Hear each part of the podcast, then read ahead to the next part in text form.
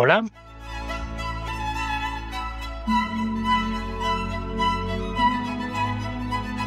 ¿Qué tal?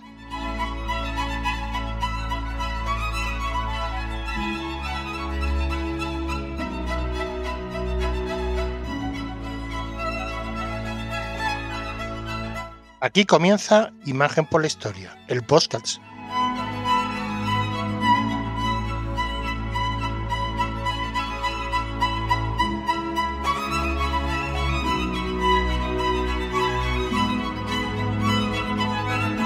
Este es el primer programa que es exclusivo durante un tiempo para los mecenas. Y todos los que vendrán después de este, de la serie que voy a dedicar a la breve historia de España, también lo serán. A los que con un pequeño esfuerzo me apoyan con una pequeña cantidad de dinero mensual, de verdad muchísimas gracias de todo corazón.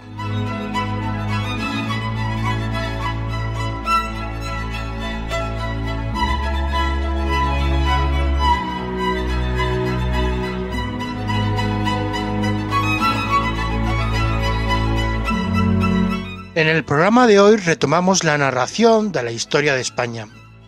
En esta abordaremos la historia que aconteció con la desaparición de Roma y el reinado de los pueblos germánicos que aquí se instalaron, principalmente los visigodos. Y narraré sus casi 300 años de historia en Hispania, hasta la llegada de los árabes en el siglo VIII, que será el principio de lo que hoy conocemos como Reconquista.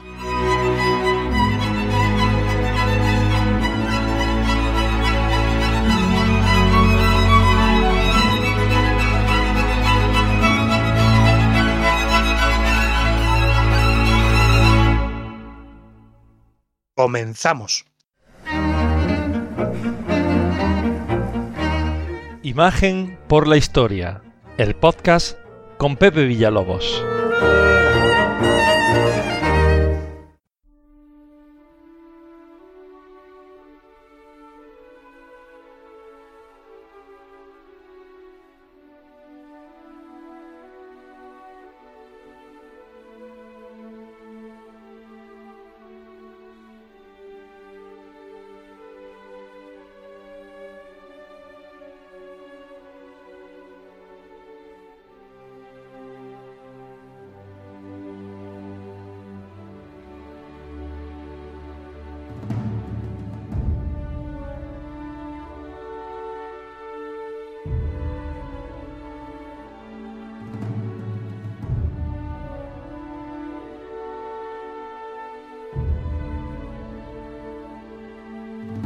En el primer programa de esta serie hablábamos sobre la historia resumida de la Edad Antigua en España.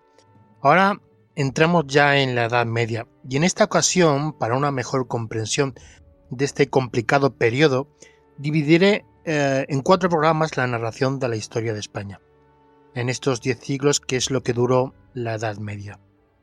Así pues, en este primer programa hablaré sobre la historia de los visigodos, y recorreré su historia desde el año 400 aproximadamente hasta el 711, que es cuando el mundo árabe hace su aparición en España.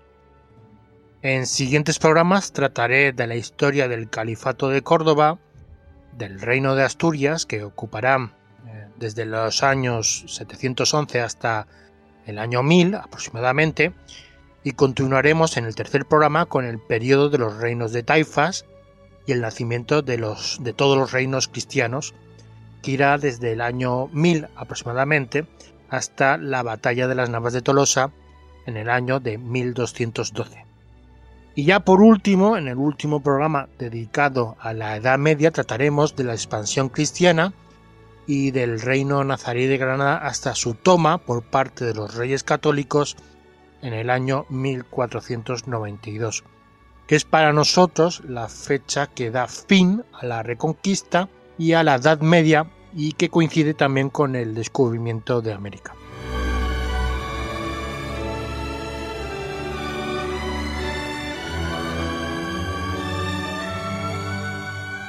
Así pues, retomemos donde lo dejamos en el último programa. Si la historia de los visigodos la limitamos a un listado farragoso de reyes, entonces tenemos un problema, porque la historia no se dedica a hablar de una época histórica limitándola solo a un listado de nombres y fechas. Eso no es historia. Los visigodos tienen mala suerte, primero por tener unos nombres actualmente poco frecuentes como Guamba, Recesvinto, Alarico, Recaredo, Huitiza, lo que identificamos inconscientemente a una cultura ajena a la propia, y eso no lo es. Los españoles hoy somos herederos de los hispanoromanos, en un altísimo porcentaje, pero también lo somos de visigodos y de árabes, entre otros. Y segundo, porque la época que les tocó protagonizar es después de la grandiosa Roma y que inauguran un, un periodo muy oscuro e incierto de la Edad Media, esto es sobre todo por la falta de fuentes fiables.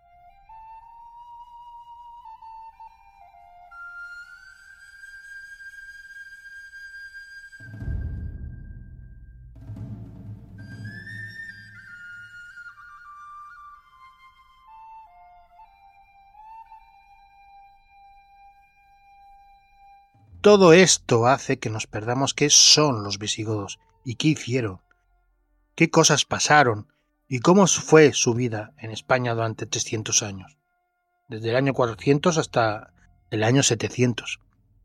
Y os aseguro que es una historia que merece mucho la pena conocerse y estudiarse. Cuente este programa de imagen por la historia como un humilde intento de dar luz a los que tanto hemos olvidado.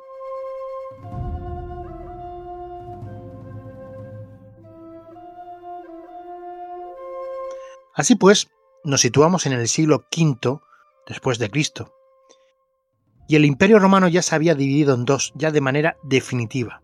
Y ambos, ambos lados, ambos imperios, el Oriente y el de Occidente, luchaban por su propia supervivencia.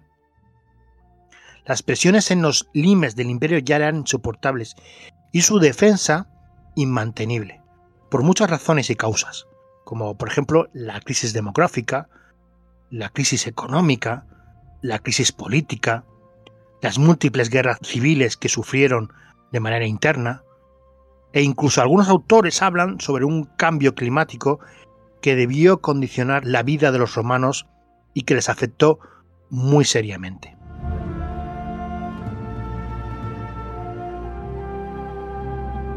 Este es precisamente uno de los temas más tratados de la historiografía moderna y que en algún momento trataremos aquí en Imagen por la Historia. ¿Por qué y cómo fue la caída del Imperio Romano? Las presiones en la frontera romana vienen desde muy lejos, pero en el siglo V los pueblos bárbaros ya no pueden ser frenados. Estos mismos pueblos están siendo empujados por otros pueblos que vienen desde Asia. Me refiero a los famosos hunos que hacen su aparición precisamente en estas fechas. La presión obliga a los germanos a cruzar las fronteras de manera masiva y las exiguas regiones romanas ya no son suficientes para detenerles.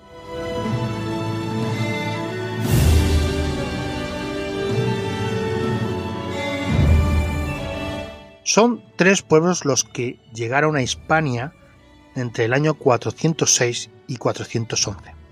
Estos son Alanos, que era un pueblo originario del Cáucaso, vándalos, que su origen se sitúa en Escandinavia, y suevos, que son una tribu germánica a los cuales se les menciona ya por primera vez en tiempos de Julio César.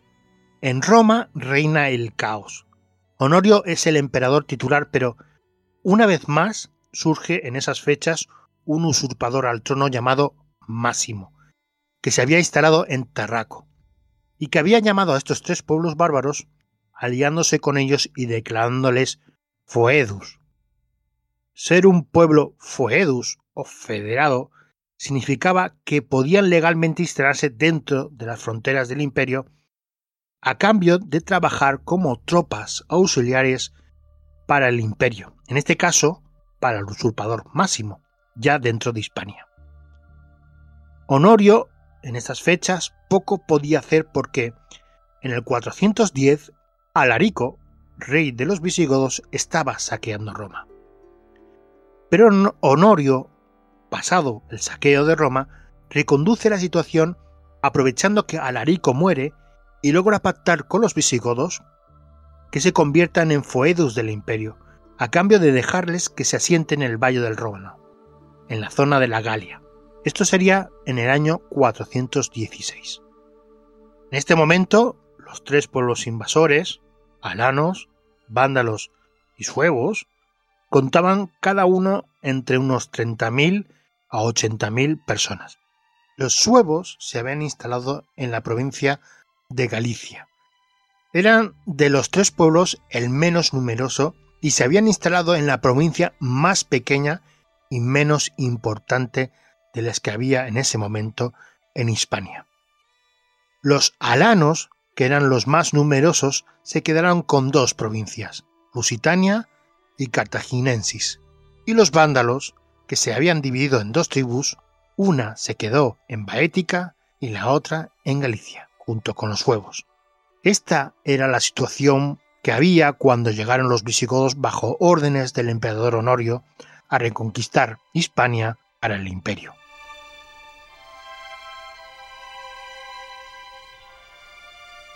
Pero antes de seguir, vamos a hablar sobre quiénes eran los visigodos y de dónde venían y brevemente cuál había sido su historia antes de llegar a Hispania.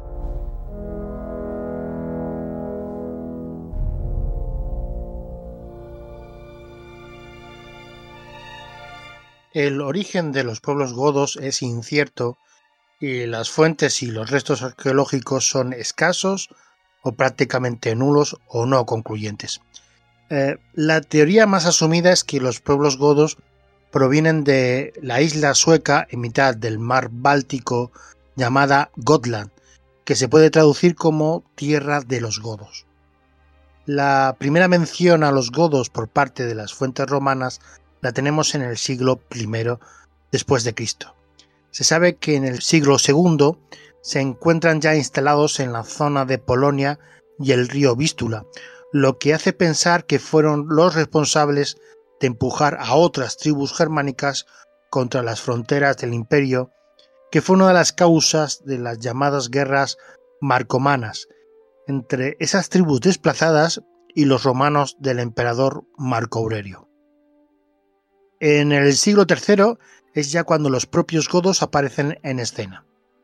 Su tendencia natural es ir buscando tierras y climas más cálidos, pero se encuentran con la barrera de Roma en los límites del río Danubio.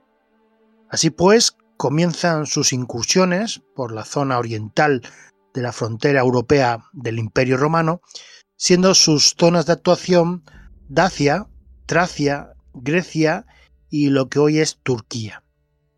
Es sobre estas fechas cuando se piensa que ya existe la división definitiva entre las tribus godas, entre visigodos o godos occidentales y ostrogodos o godos orientales, ambas, ambas tribus con sus propios reyes. Son los visigodos los que toman la decisión de hacer incursiones y luchar de manera directa contra el imperio romano, incluso convirtiéndose en ocasiones en piratas y asolando toda la zona del Mediterráneo oriental. Y en cambio, los ostrogodos deciden quedarse al otro lado de la frontera y prosperar allí. Poco a poco, este contacto con Roma fue transformando a estos pueblos visigodos en un proceso de romanización constante, pero sin perder sus esencias godas.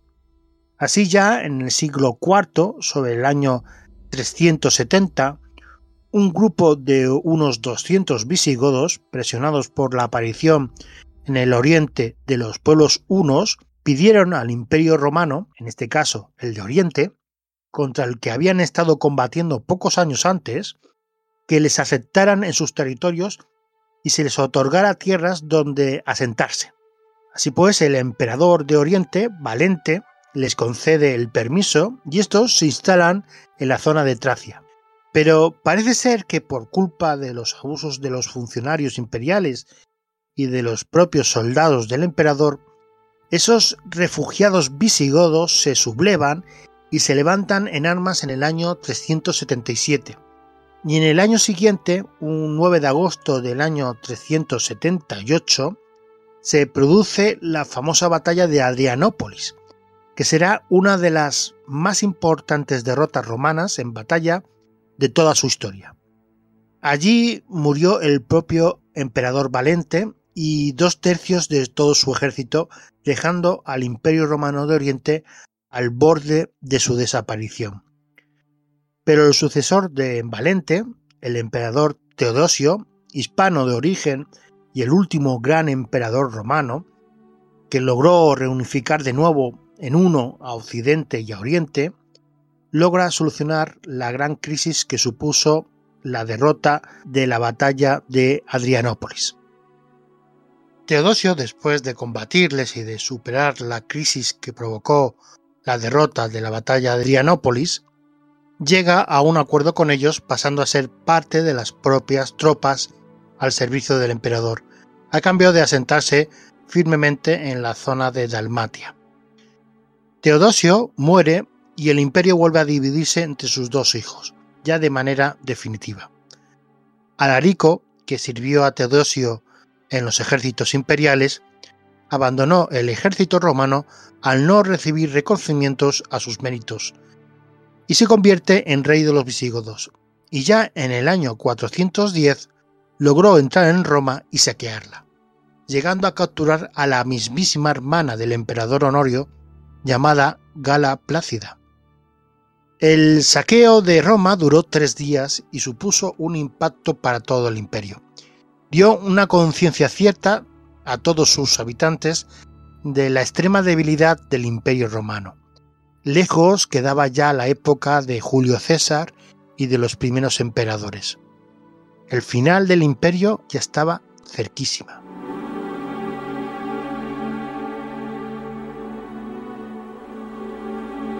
Y ahora volvemos a Hispania. Tal como conté antes, los visigodos vuelven a ponerse al servicio de Roma después de la muerte de Alarico y entran en Hispania en el año 416 para luchar y vencer tanto a los vándalos como a los alanos.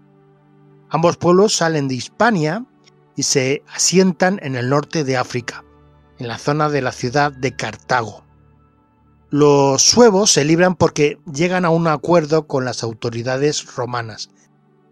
Así pues, los visigodos, federados definitivamente con Roma, se asentarán en la zona de Aquitania, con capital en la ciudad de Tolosa, lo que hoy es Toulouse, en la actual Francia. Es lo que se conoce como el reino visigodo de Tolosa. Desde el año 418 su rey es Teodorico I que es muy famoso y que muere en la batalla de los campos cataláunicos en apoyo de Roma contra el famosísimo rey Atila, rey de los hunos, esto ya en el año 453. El sucesor de Teodorico I es el rey visigodo Eurico. Aprovechando ya la completa disolución del Imperio Romano de Occidente, expande sus dominios tanto por la Galia como por Hispania, exceptuando el territorio que dominaban los suevos en Galicia. Así pues, ya en el año 476, Rómulo Augustulo es depuesto como último emperador romano de Occidente y a partir de ese momento el reino visigodo ya es completamente independiente y autónomo de cualquier poder externo, aunque de facto ya lo era muchos años antes.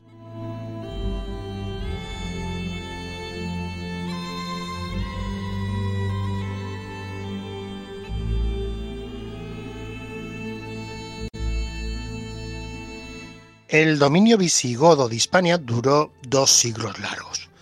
Los suevos, asentados en Galicia y en su momento de máxima extensión también ocuparían el norte de Portugal, sobrevivirían hasta su conquista por manos visigodas en el año 585. La realidad social de la antigua provincia de Hispania es que su población hispano-romana era mayoría y que los pueblos germánicos eran una clarísima minoría sobre el total. Los suevos fueron entre 30.000 y 35.000 habitantes, de los cuales 8.000 eran guerreros. La mayor concentración la encontramos en las ciudades de Braga y de Oporto. Esta última fue la capital del reino y la plaza más fuerte. Los visigodos tenían un potencial muchísimo mayor que el de los suevos y los visigodos rondaban unos 200.000 individuos. Este dato supone que los visigodos representaban entre un 4 y un 5% de la población total en Hispania. La población hispano-romana era de unos 5 millones de habitantes en aquellos tiempos. A los visigodos se les distinguían eh, porque eran arrianos, una corriente cristiana muy minoritaria. Vestían con ropas y adornos muy diferentes a la, a la población hispano-romana y se hacían enterrar en cementerios separados del resto. Y ambas poblaciones tenían leyes distintas.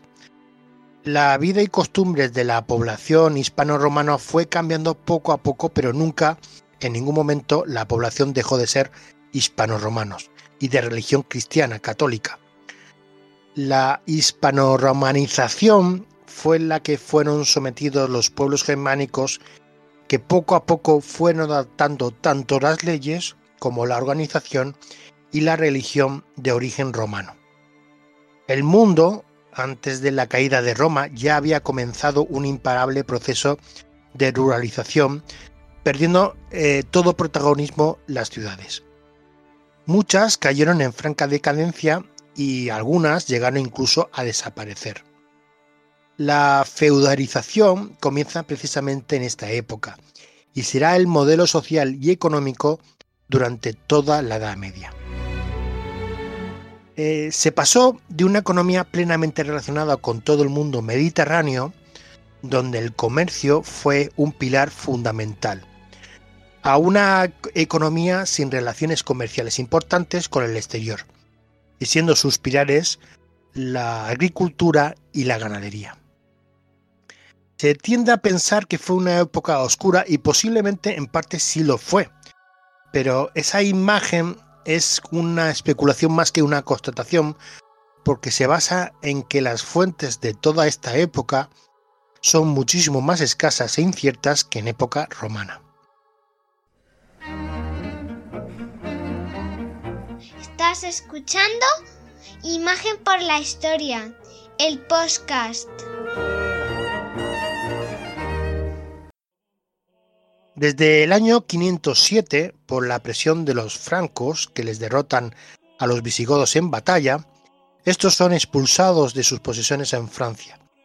Los visigodos son obligados a establecerse ya solamente en Hispania, y desde esta fecha es cuando se comienza a hablar del reino visigodo de Toledo, estableciendo en dicha ciudad, Toledo, la capital de su reino y gracias a la ayuda astrogoda que es la que evita que los visigodos sean arrasados por los francos.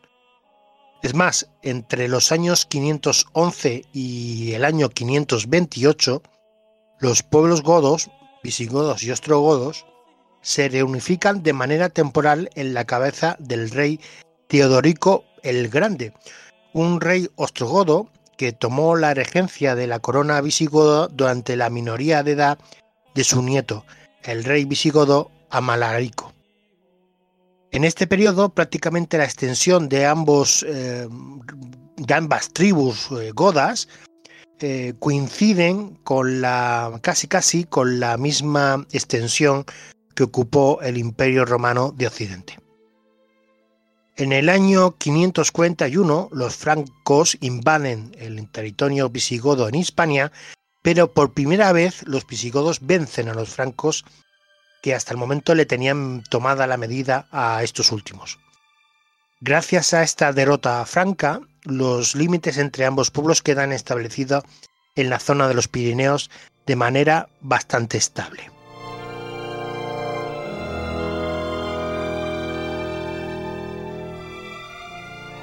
Todo coincide con la expansión máxima del imperio bizantino, el antiguo imperio romano de Oriente que era gobernado en esos años por Justiniano.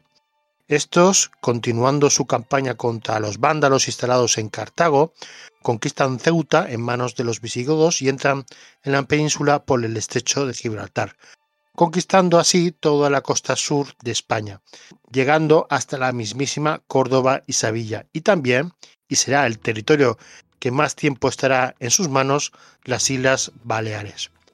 Los bizantinos fundarán en estos territorios conquistados la provincia de España, sin E, España. Todos estos sucesos ocurrían por la inestabilidad crónica que los visigodos tuvieron a lo largo de su historia. A esto se le ha llegado a denominar como la enfermedad visigoda, el morbus gotorum, y que fue motivo de múltiples crisis y también causa de su final. El rey visigodo era un cargo elegido entre todos los nobles visigodos y una vez elegido juraba reinar con moderación y con justicia para con todos. Cuando algún potencial candidato suponía que esto no se estaba cumpliendo, el complot para acabar con la vida del rey era prácticamente inmediata. De los 33 reyes visigodos que hubo a lo largo de su historia, 11 murieron asesinados, uno envenenado y tres obligados a dejar el trono por la fuerza. Y es precisamente en esta época, el siglo VI, que fue el periodo de máxima debilidad visigoda.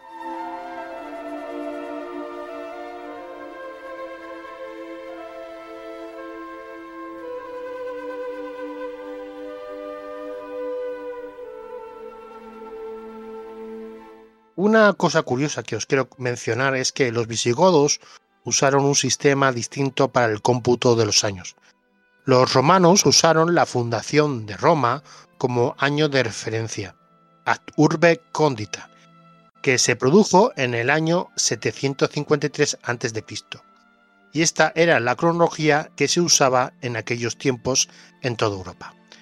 Nosotros actualmente usamos la era cristiana, para el cómputo de los años, es decir, identificamos el año 1 como el año del nacimiento de Jesucristo y después de este año vamos sumando año tras año hasta encontrarnos el actual año 2022 después de Cristo.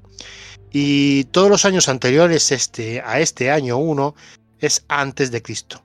El Anno Domine o era cristiana comenzó a usarse en Europa en época del emperador Carlomagno pero los visigodos usaron la era hispánica o era goda, que cuyo año de referencia es el año 38 a.C., y no se sabe con certeza por qué eligieron este año como referencia. Em, esta era estará en vigor durante varios siglos. Así, por ejemplo, si os encontráis con alguna inscripción en algún monumento de comienzos de la Edad Media española, el año que aparece le debéis restar 38 años para saber en qué año se está, se está hablando esa inscripción. Por ejemplo, la famosa Cruz de la Victoria, que se encuentra en la Catedral de Oviedo, por la parte posterior aparece que el año cuando se hizo esa cruz es el año 946 de la era hispánica, a lo que hay que restarle sus 38 años para saber que su año de origen es el 908 de la era cristiana. El rey visigodo que impuso este cómputo fue Atanagildo, que reinó desde el año 555 después de Cristo. El periodo de máxima crisis del siglo VI del reino visigodo termina con la subida al trono de Leovigildo, que es posiblemente el mejor rey de toda la dinastía visigoda. Sube al trono en el año 578 y fue un gran rey según palabras de San Isidoro de Sevilla, que dice que devolvió la gloria a los visigodos. Leovigildo se convierte en rey justo en uno de los momentos de máxima inestabilidad y crisis para los visigodos, desde que llegaron a Hispania. El reino tenía cinco grandes problemas que unidos hubieran podido significar su fin. El primero, por el norte, se encontraban los galos que habían intentado en varias ocasiones expandir su territorio al sur de los Pirineos, después de haberles arrebatado sus territorios en la Galia.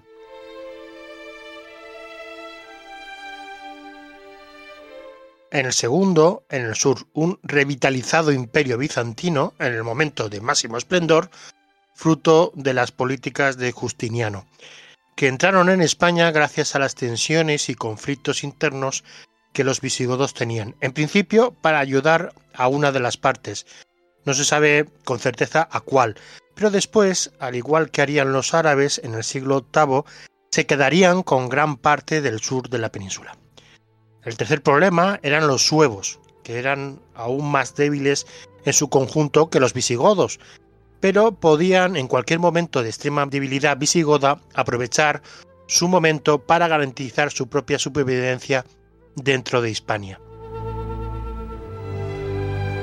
El cuarto problema eran las tribus cántabras y vasconas. Vivían en la zona geográfica de difícil control y éstas se levantaban con cierta frecuencia cuando el poder era débil como lo era en esta época.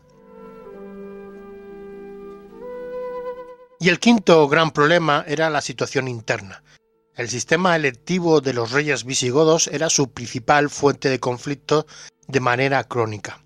Los visigodos, en especial en este momento, en el siglo VI, morían asesinados por la mano de grupos rivales de nobles que deseaban el trono para ellos mismos. La entrada de los bizantinos se produce en mitad de la rebelión de la ciudad de Córdoba contra el rey Aguila I, este rey es derrotado por los cordobeses y pierde el tesoro real, lo que le supuso a él y a sus sucesores una situación de extrema debilidad, ya que sin el tesoro no podía dar pago a los soldados ni a las tropas. La rebelión de Córdoba, la cual no se sabe si llegó a ser administrada por los propios bizantinos, se mantuvo independiente de cualquier poder durante unos 20 años.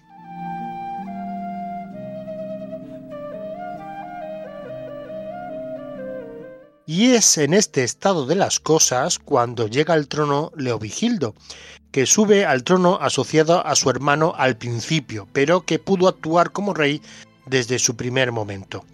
Su principal objetivo de Leovigildo fue restaurar el poder del rey y del reino. Y para ello, eh, durante todo su reinado, que va desde el año 572 hasta el año 586, solo un año fue en paz.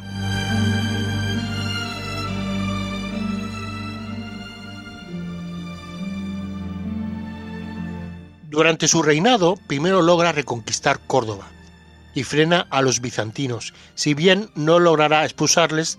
Desde este momento, estos, los bizantinos, irán perdiendo poco a poco sus posesiones dentro de la península ibérica.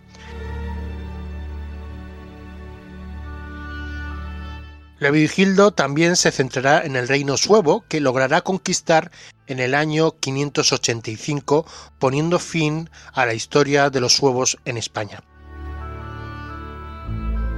También pondrá fin a los levantiscos eh, cántabros y vascones, dándoles un periodo de tranquilidad en sus territorios. A nivel interno, reforzará el poder del rey es el primero que comienza a diferenciar sus ropajes y sus hábitos del resto. Será el primer rey de toda Europa en crear símbolos asociados a la dignidad del rey, que son la corona, el trono y el cetro, y tomó costumbres de la corte imperial bizantina. Acuñó monedas con su imagen y Leovigildo también quiso poner fin al eterno problema de la sucesión al trono, intentando conseguir que la monarquía visigoda fuese hereditaria.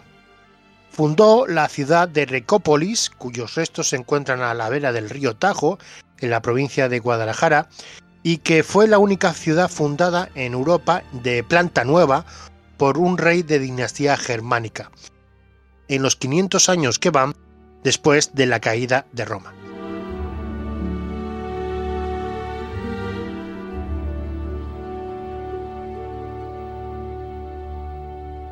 Y por último, en su espíritu reformador, creó su propio código de leyes, el Código de Leovigildo, que estaría en vigor hasta el reinado de Recesvinto, un siglo más tarde.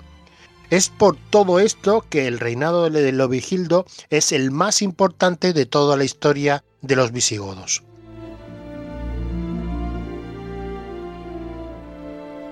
Aún así, también sufrirá en sus propias carnes la crónica inestabilidad de los reyes visigodos. Su hijo, Hermenegildo, que estaba asociado a su trono, se convirtió en católico y después de pedir apoyo a los bizantinos se levantó contra su padre, pero sería derrotado y asesinado por orden de este.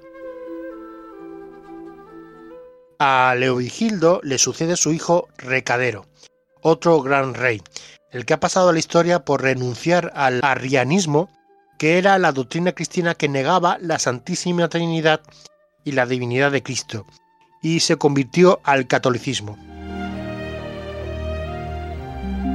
Todo ello ocurriría en el tercer concilio de Toledo en el año 589. Hubo un total de 18 concilios hasta la invasión musulmana y son una gran fuente historiográfica para conocer la historia de los visigodos, ya que dichos concilios no solo tratan de aspectos teológicos y religiosos, sino también de todos los aspectos de la vida del reino visigodo. Estos dos reyes dotaron al reino visigodo de una necesaria estabilidad superando la crisis del siglo VI.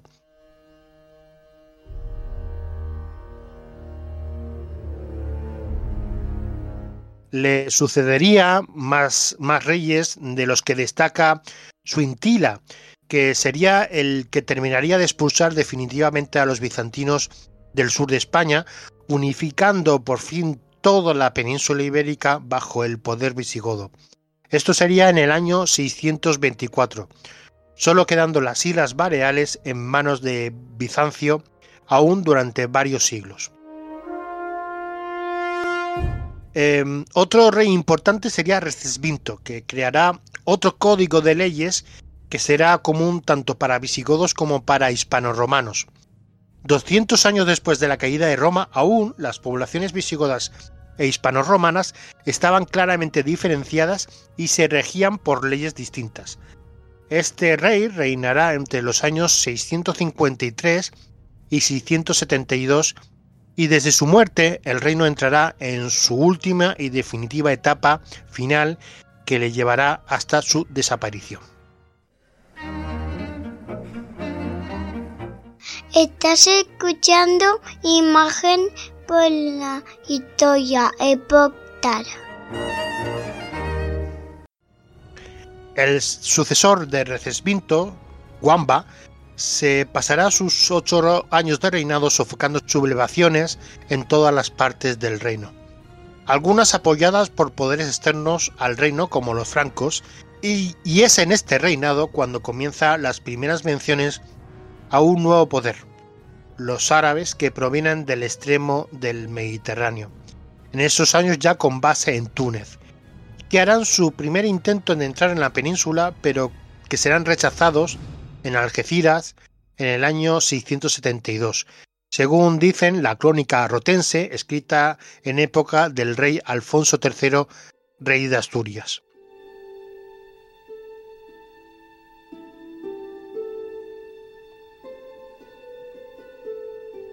Y de esta forma llegamos al acto final de los visigodos.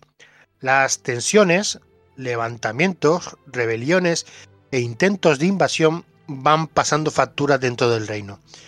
En los últimos años del reinado de Huitiza, penúltimo rey visigodo, desde el año 707 las malas cosechas y por lo tanto la hambruna cae sobre el reino. Y además, para colmo de desgracia, se produce una gran peste dentro del reino. La sucesión al trono, una vez muerto este rey, vuelve otra vez a no ser pacífica. A Huitiza le sucede el último rey visigodo, el famoso rey Don Rodrigo, y la situación interna no puede ser peor. Los propios visigodos revueltos por el trono, la población hispano-romana cansada de tantos males acumulados y un rey que subió al trono otra vez con la oposición de parte de la aristocracia visigoda.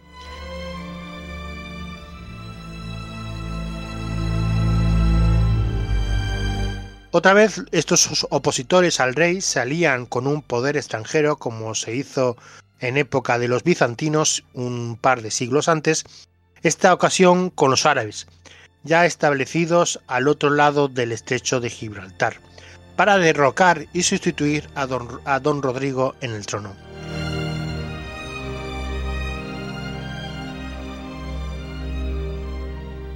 Pero los árabes, viendo el panorama y siguiendo el espíritu que les había llevado a constituir un imperio extenso que se gobernaba desde Damasco, no se conformaron con menos que conquistar y dominar toda la península ibérica, sustituyendo a los visigodos.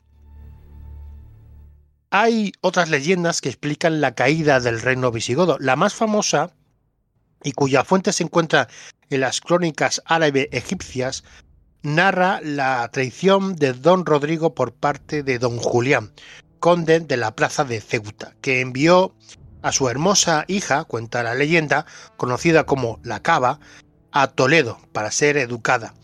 La leyenda cuenta que el rey don Rodrigo se encaprichó de dicha mujer, pero sin su propio consentimiento fue forzada por el deseo del rey. Al saber tamaño ultraje por parte de don Rodrigo, don Julián cierra un pacto con el gobernador árabe del norte de África, Musa ibn Nusair, conocido popularmente como el Moro Muza, para vencer y derrocar al indigno rey visigodo.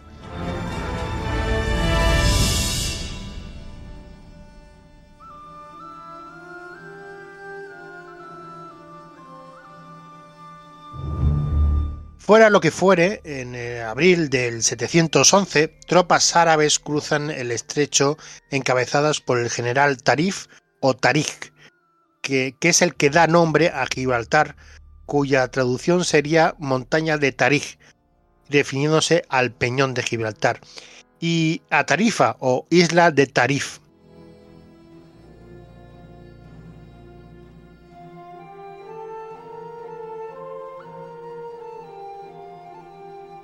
La noticia le llega a don Rodrigo estando en el norte, sofocando la enésima revuelta vascona y tarda en reunir un ejército para eh, plantarle cara a las tropas árabes.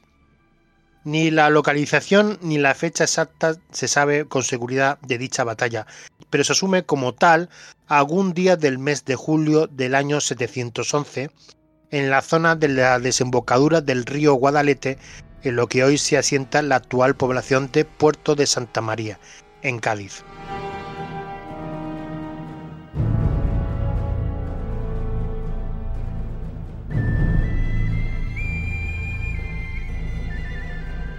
Tampoco hay seguridad en la narración de la batalla.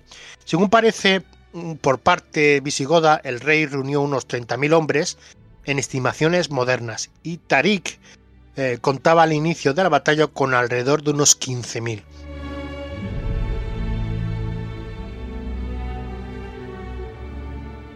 En plena batalla, las alas del ejército visigodo, comandadas por familia y partidarios del anterior rey visigodo Huitiza, consuman su traición al rey y se pasan al bando contrario, desconcertando a las tropas reales de don Rodrigo y quedando éste en inferioridad numérica y estratégica en pleno campo de batalla.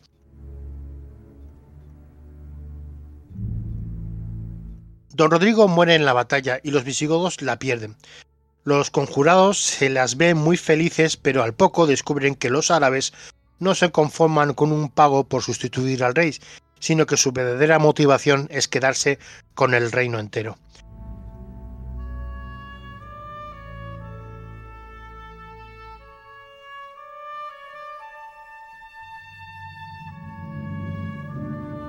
Parece ser que entre Tarik o Tarif y Muza no hubo buenas relaciones, y se cuenta que después de la victoria del primero, este avanzó con rapidez hacia el norte, derrotando de nuevo a los nobles visigodos en Écija y eliminando cualquier resistencia militar.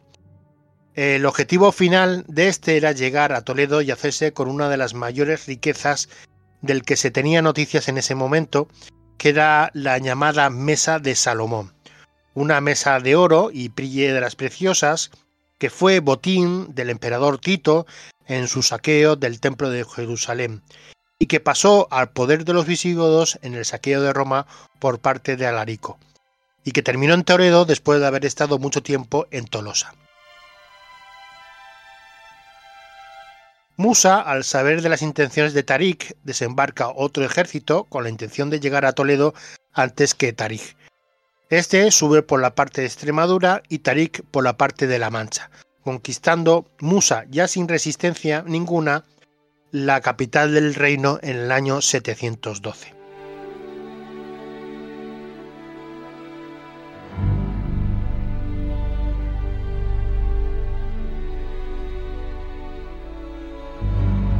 La campaña de conquista continuó con mucha facilidad, ya que las poblaciones hispano-romanas no se opusieron con demasiada fuerza al invasor. Las ciudades que se le oponían terminaban destruidas y su población esclavizada, pero la mayoría firmaba capitulaciones en las que se les respetaba a los nobles visigodos seguir gobernando y ciertos bienes, siempre bajo mando musulmán, y a las poblaciones se les concedía tolerancia religiosa, y así ya en el 714 toda la península estaba bajo dominio del califato de Damasco. Musa y Tarik fueron llamados a Damasco y este se llevó todo el botín que había capturado a los visigodos. Allí cayó en desgracia ante el califa y terminó asesinado en la mezquita de Damasco. Y Tarik nunca más volvió a España. Y de esta forma terminó el reinado de los visigodos en España, comenzando una nueva época que estará marcada por un hecho diferenciador con respecto al resto de Europa, ya que en los siguientes ocho siglos estarán marcados por la reconquista, que consistió en la recuperación de todas las tierras perdidas en España por los cristianos, de la que trataremos en los tres próximos programas de esta serie.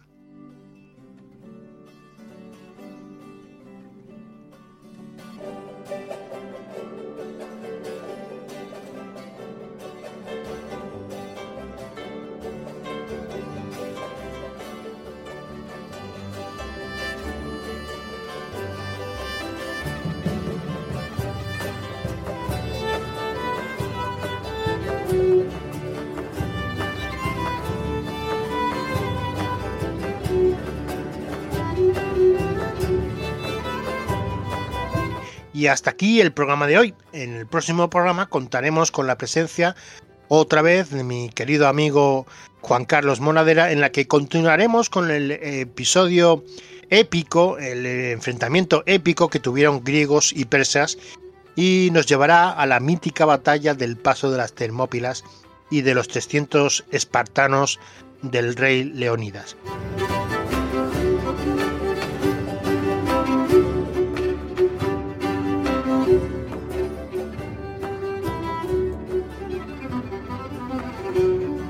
Si os ha gustado el programa, dadle al me gusta y no olvidéis suscribiros para estar al tanto de los nuevos programas que iremos subiendo.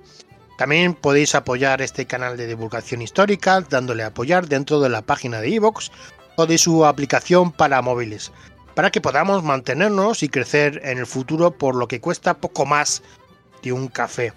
En breve ya eh, tendremos ya el primer sorteo exclusivamente para mecenas.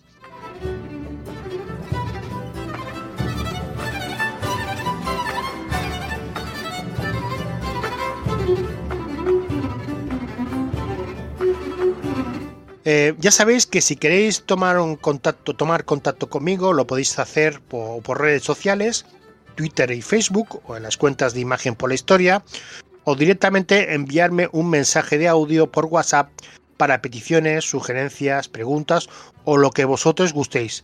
Al número de teléfono 615592814 más 34 si lo hacéis desde fuera de España, indicando vuestro nombre, de dónde sois y os prometo que os pondré a todos en antena.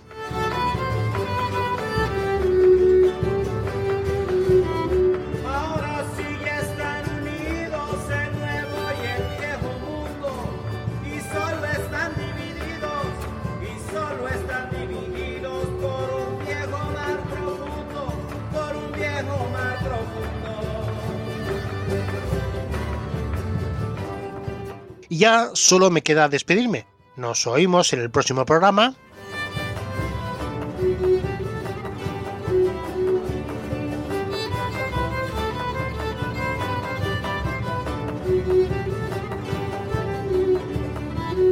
Cuidaros mucho.